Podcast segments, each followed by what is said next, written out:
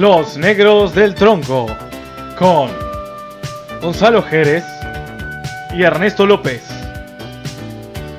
Actuaciones estelares de Indira, Lavero, Clovis, Bruno y Diego, el del podcast de juegos de navegador.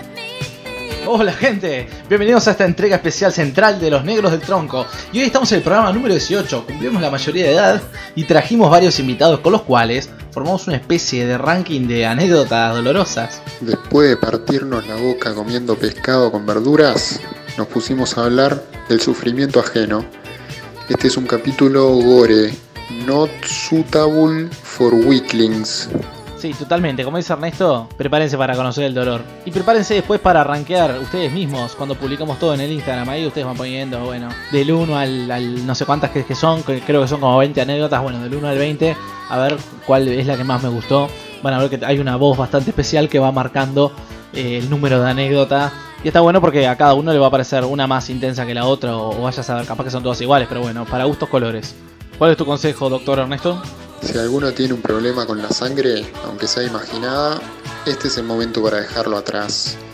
Dejar de escuchar no es una opción.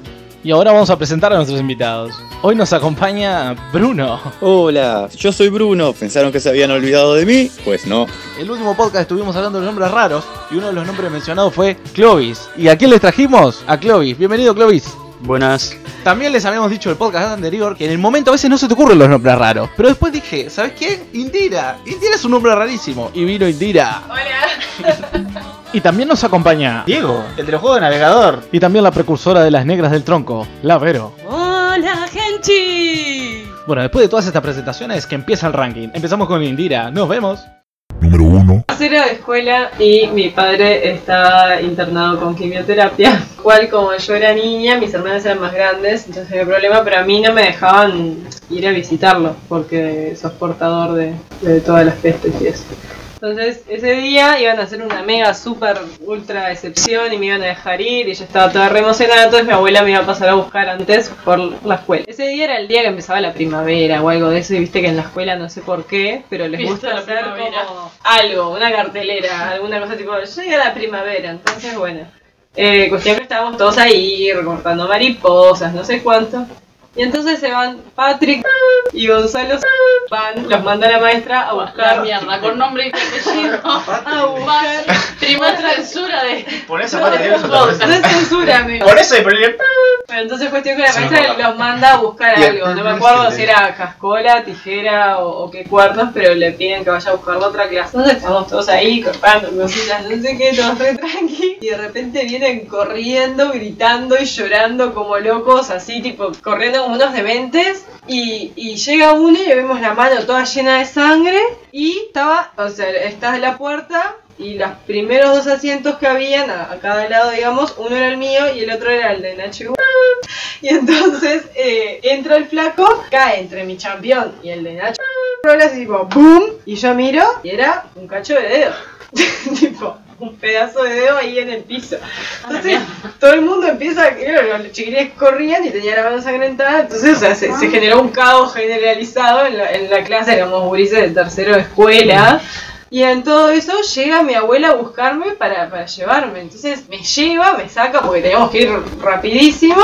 Yo todo el camino llorando y diciéndole que se me había caído el dedo de Gonzalo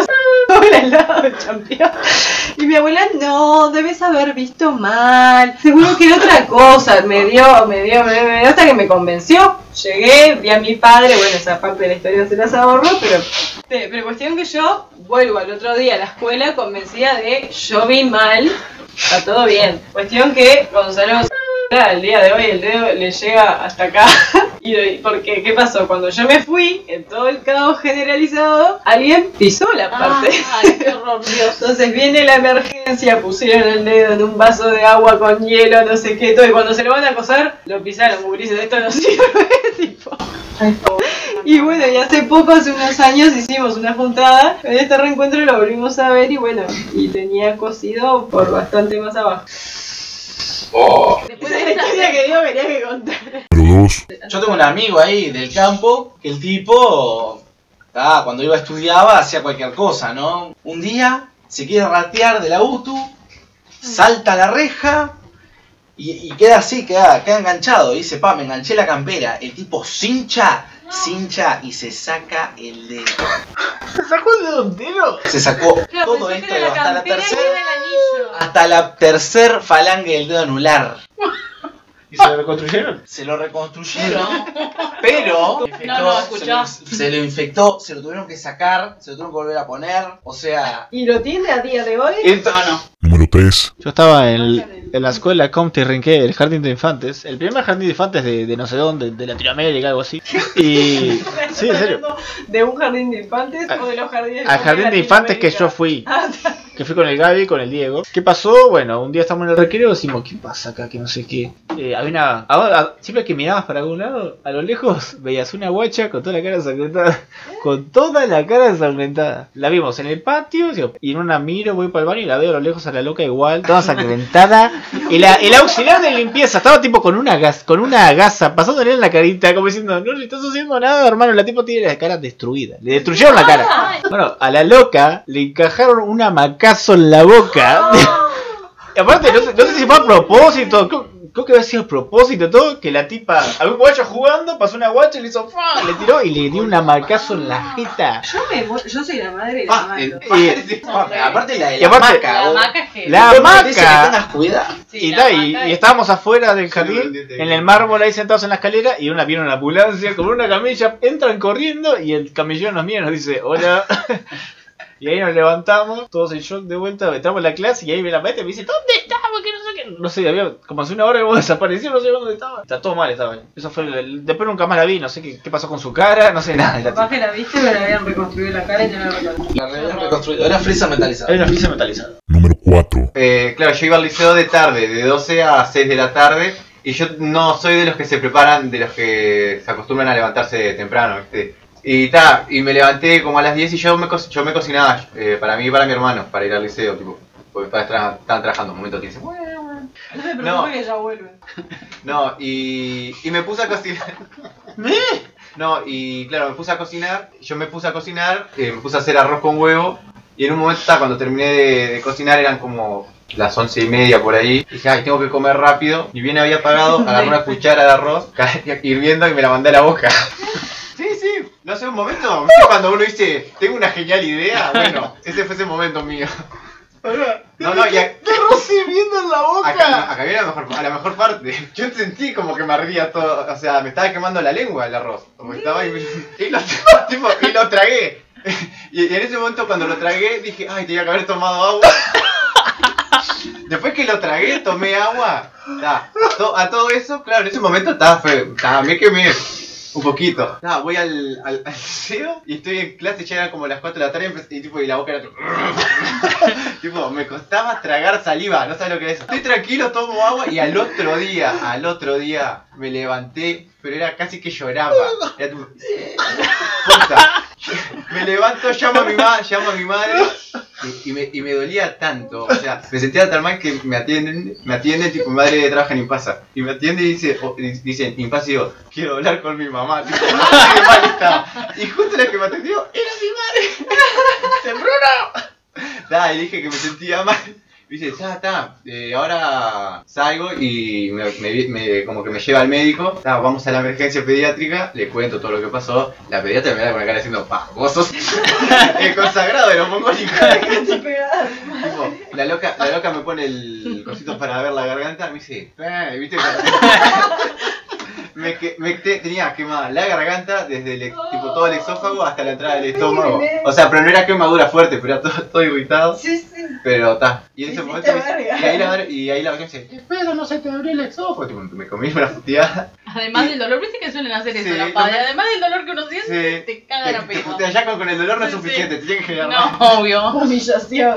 Número 5. Yo no tengo nada así tan extremo y nunca me saqué un dedo, por suerte.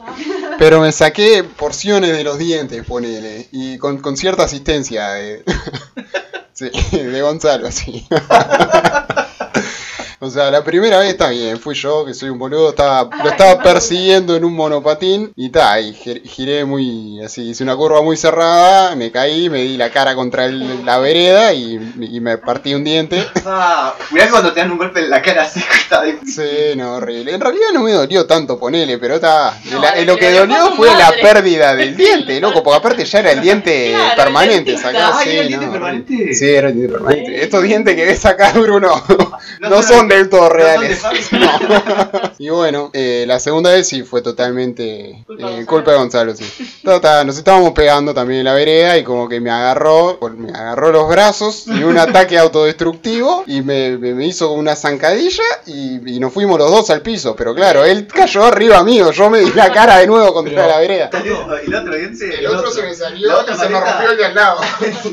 Número 6. Tenía un compañero del liceo, tenía una profesora de inglés que dictaba y se equivocaba cada dos por tres.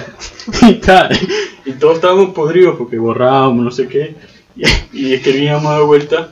Y uno agarró, se encalentó y cada vez que la profesora se equivocaba, ahora dice, ah, profe, y arrancaba la boca. La, parte- la, la profesora quedaba, oh, che, por favor. Pero te equivocaste.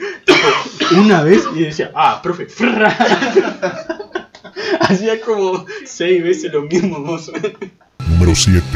No, en realidad lo único que me acuerdo es una gurisa que estaba, ¿viste la época que llegan las figuritas de los mundiales y Sí. está toda la escuela con eso? Bueno, puso la mano entre una reja, entre varilla y varilla, digamos, y empezó a jugar atrás. Pegó al suelo en una, se hizo doble fractura, o sea, la muñeca le quedó tipo hundido acá y lo y se quedó salado. No, pero sola, o sea, no fue como Ernesto que Gonzalo lo tiró o algo. La gurisa pegando así, se quebró. Doble fractura, operación, todo. sí, sí, mal. Ah, bueno, eso son. Mal. Es, Mala es, suerte. es- es la mala es suerte. mala liga, sí, sí. Número 8. Bueno, yo soy una persona muy alérgica siempre sufro de rinitis, entonces una vuelta fui al médico a que me hicieran un exudado nasal para ver si tenía un estafilococo. Y ta, y me agarró el Richard, creo que era, que era el enfermero ese todo enorme que, que, que- que es el que tiene que sujetar a los niños cuando no se quieren vacunar. Bueno, ese fue el que me hizo el exudado nasal, con un cotonete que medía como 15 centímetros. Eso, eso me tenía que meter por la nariz y revolverme la nariz. Entonces el tipo me dice, bueno, sentate, mirá para arriba y me mete el cotonete en la nariz y me empieza a revolver, pero está, además de la sensación horrible en la nariz, lo peor era que el tipo me miraba y me decía, resistilo, resistilo. Eso es lo mejor. Y lo resistí. Agradecemos como siempre a todos los oyentes y nos despedimos hasta una nueva edición de Los Negros del Tronco. Dulces sueños.